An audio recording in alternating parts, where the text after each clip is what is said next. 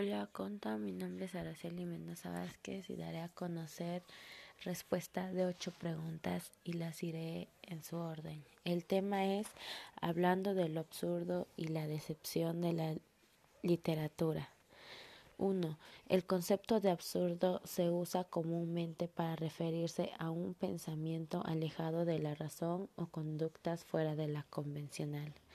2. Dentro de la literatura se distingue de, dentro de la ficción como un estado filosófico en que los personajes asumen el carente sentido de la vida y la decepción de la existencia en el mundo que les toca vivir. 3. Cambio o transformación de una casa en otra, excepcionalmente el que es sorprendente o, extraordinario y afecta a la fortuna, el carácter o el estado de una persona. 4.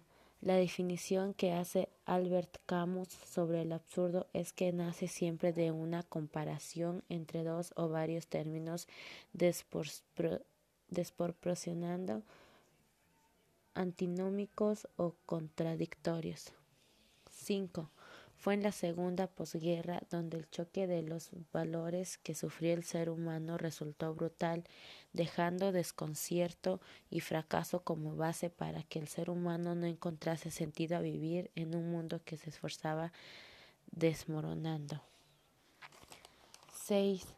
A la distancia que medía entre la búsqueda de un sentido por parte de los seres humanos ante esta cuestión.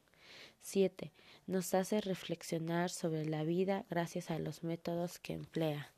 8. La historia de la metamorfosis escrita por Frank Calca en 1915 se basa en el género del absurdo cuya historia trata de la vida de Gregorio Samsa y a la autoridad de su padre. Y eso es todo.